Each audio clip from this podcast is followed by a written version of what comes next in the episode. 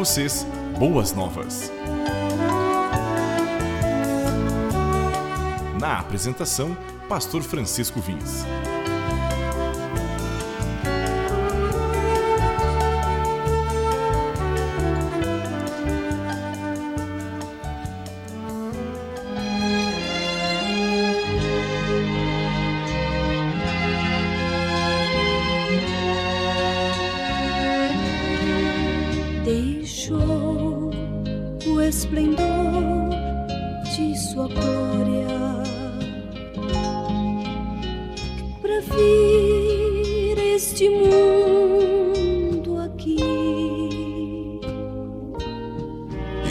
Estava só e ferido no Golgotá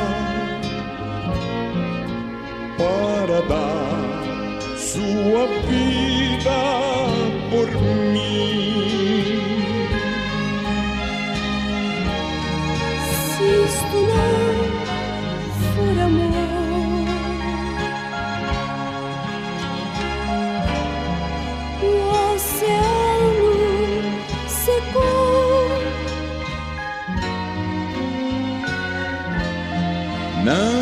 Estrelas no céu.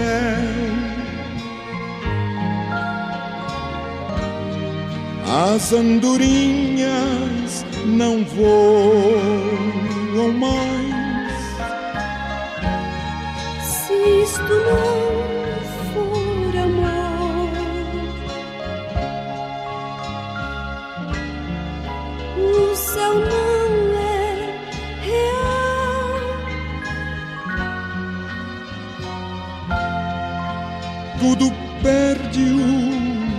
o valor.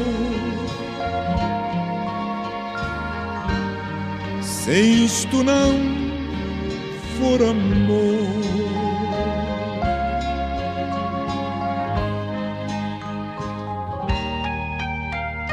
Mesmo na morte, lembrou-se do ladrão que ao seu lado estava. Com amor e ternura falou-lhe ao paraíso comigo irás. Se isto não,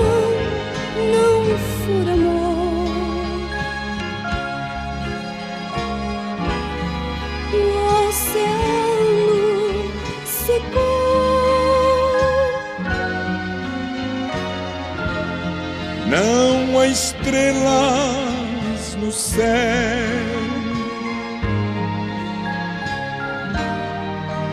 As andorinhas não voam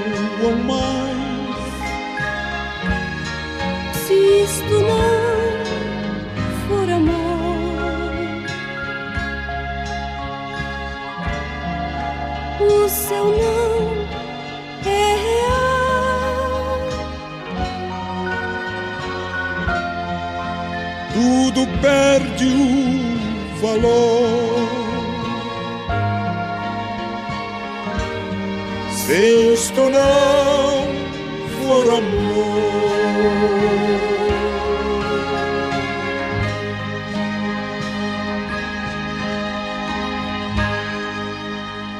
Como é maravilhoso podermos novamente estar com vocês, sabendo que o amor de Deus é um amor ilimitado. Ele sempre de novo leva-nos a acreditarmos que nada pode impedir o nosso relacionamento com Ele, a não ser que nós tomemos as posições erradas. E a Bíblia nos mostra algumas coisas de posições de pessoas que tomaram decisões erradas. E nós queremos hoje olhar a vida de uma pessoa que tomou decisões erradas. Em 2 Reis, capítulo 5, nós temos uma história que diz assim no verso 20: Gease, servo de Eliseu, homem de Deus, pensou: Meu senhor foi bom demais para Naamã, aquele arameu, não aceitando o que ele lhe ofereceu. Juro pelo nome do Senhor que correrei atrás dele para ver se ganho alguma coisa. Quem era Gease?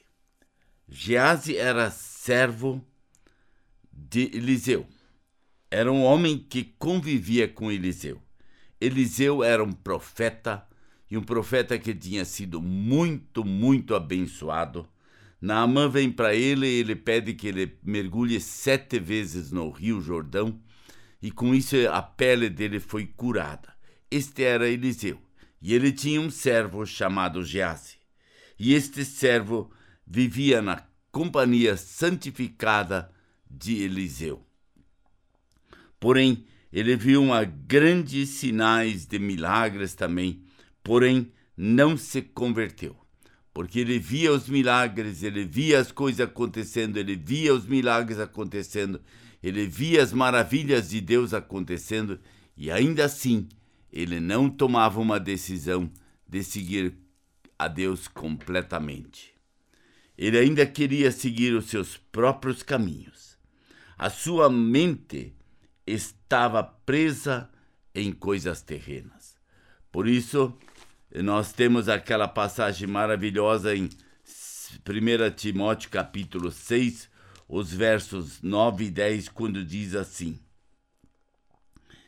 Os que querem ficar ricos caem em tentação e armadilhas, em muitos desejos descontrolados e nocivos que levam os homens a mergulharem na ruína e na destruição, pois o amor ao dinheiro é a raiz de todos os males. Você precisa de dinheiro, eu preciso de dinheiro, nós precisamos viver.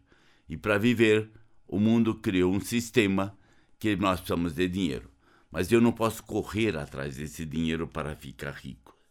E é interessante o que esse Gease daí faz a partir do verso 21. Ele corre, ele alcança Naamã, ele se aproxima e esse desce da carruagem para, para encontrá-lo e pergunta: Está tudo bem? E já respondeu: Sim, tudo bem, mas o meu senhor enviou-me para dizer que dois jovens discípulos dos profetas acabaram de chegar vindos dos montes de Efraim. Por favor, dê-lhes 35 quilos de prata e duas mulas, mudas de roupas finas. Claro, respondeu Naamã, leve 70 quilos. Ele instituiu com Gease para que os aceitasse e colocou 70 quilos de prata em duas sacolas, com as duas mudas de roupa, entregando tudo a dois de seus servos, os quais foram à frente de Gease, levando as sacolas. Quando Gease chegou à colina onde morava, pegou a sacola das mãos dos servos e os guardou em casa. Mandou os homens de volta e eles partiram. Aqui começa uma grande dificuldade. Ele mente. Ele conta uma história que nem era verdade, que dois servos do profeta, ou dois outros profetas tinham vindo das colinas para casa dele e eles precisavam de ajuda. Ele queria só 20 quilos e Naamã foi tão bondoso, deu-lhe 70 quilos e duas mudas de roupa. Mas tudo isto não era verdadeiro. Ele, inclusive, Naamã deve ter parado a sua viagem, mandou dois servos acompanhar Geás, porque levar 70 quilos a quilômetros é pesado, é difícil. E ele leva, eles ajudam a levar isso de volta. Mentiu ao seu fiel senhor e o encobriu de pecado. Depois então apresentou-se ao seu senhor Eliseu, e este perguntou: Onde você esteve, Gease? Teu servo não foi a lugar nenhum. Começa a mentira. Porque depois do primeiro pecado vem o segundo, depois do segundo vem o terceiro, depois do terceiro vem o quarto, e aí vai. E aí vai tomando conta, porque não confessou primeiro. Eu sempre olho para um homem de Deus, eu gosto muito da história um homem de Deus. Davi, ele errou N vezes, N vezes, e errou feio, como nós diríamos, mas ele confessava seus pecados. E nós precisamos confessar os nossos pecados. Precisamos dizer para Deus: Deus, eu errei e mudar de atitude e não fazer mais. Mas Eliseu lhe disse: Você acha que eu não estava com você em espírito quando o homem desceu da coragem para encontrar-se com você? Este não era o momento de aceitar prata nem roupas, nem de cobiçar olivas, nem vinhas, nem ovelhas, nem bois, nem servos, nem servas. Deus revela a Eliseu a hipocrisia de Gease. Como é difícil isso. Quando Deus revela coisas a outros irmãos daquilo que você e eu fizemos. E quando você e eu fazemos coisas erradas, isso dói para a humanidade. Deus julgou o pecado. O que, que Deus faz? Por isso a lepra de Namã atingirá você e os seus descendentes para sempre. Então Geazi saiu da presença de Eliseu, já leproso, parecendo neve. Ou seja, Deus julgou o pecado. Deus tratou o pecado ali no mesmo instante. No mesmo instante, ele teve que aprender que não é através do pecado, mas sim através da pureza que eu devo viver. E Gease tornou-se maldição para a sua família, porque daqui para frente ele estava com lepra. Ele não poderia mais conviver com a família. Ele não podia conviver com os amigos. Ele não podia mais conviver com a sociedade. Ele tinha que viver isolado numa estação de leprosos. E não podia mais conviver com aqueles que estavam. A igreja nos ensina a mesma coisa. Viva uma vida pura, viva uma vida santa, viva uma vida irrepreensível, viva uma vida que os, as pessoas não poderão falar mal de você, em que as pessoas não poderão dizer isso, aquilo aquilo lá, mas onde eles vão ter que enfrentar a realidade e dizer: assim é o Senhor. O Senhor trabalha nossas vidas, o Senhor modifica nossas vidas. E nós precisamos cuidar muito na nossa vida para nós não nos tornarmos servos indignos. Nós vivemos junto com pessoas santas, nós vivemos com pessoas que vivem a vida cristã e nós nos afastamos. E isso nos leva a um caminho de desgraça, um caminho de tristeza, um caminho de dificuldade. E que Deus, na sua infinita graça, possa te abençoar, que você tenha uma vida que agrade a Ele. Não uma vida indigna, mas sim uma vida digna do reino de Deus.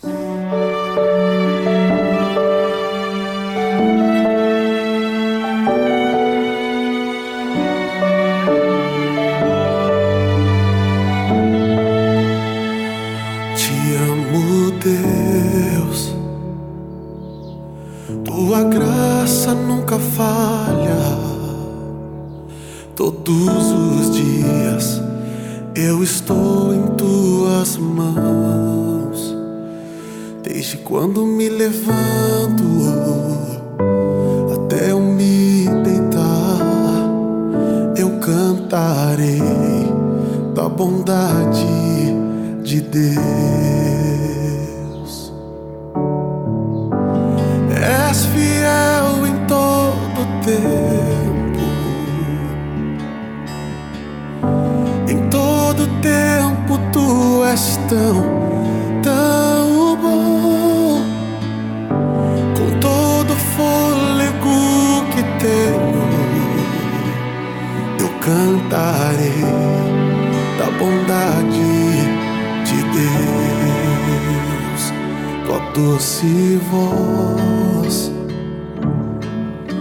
me guia em meio ao fogo na escuridão tua presença me conforta. Sei que és meu Pai,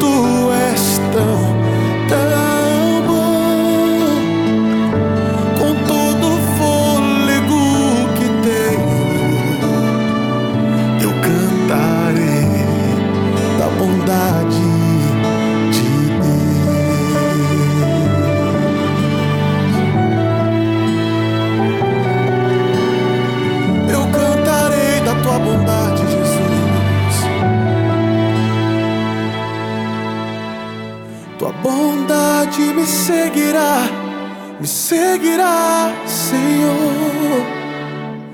Tua bondade me seguirá, me seguirá, Senhor. Eu me rendo a ti, te dou meu ser, entrego tudo a ti. Tua bondade me seguirá, me seguirá, Senhor.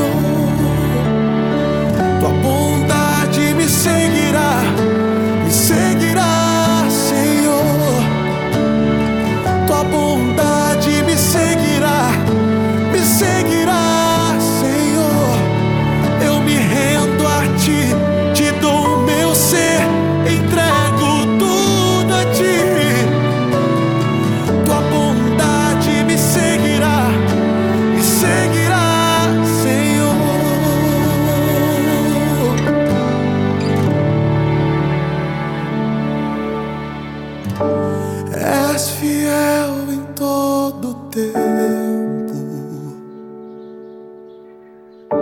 em todo tempo tu és tão, tão bom. Com todo fôlego que tenho, eu cantarei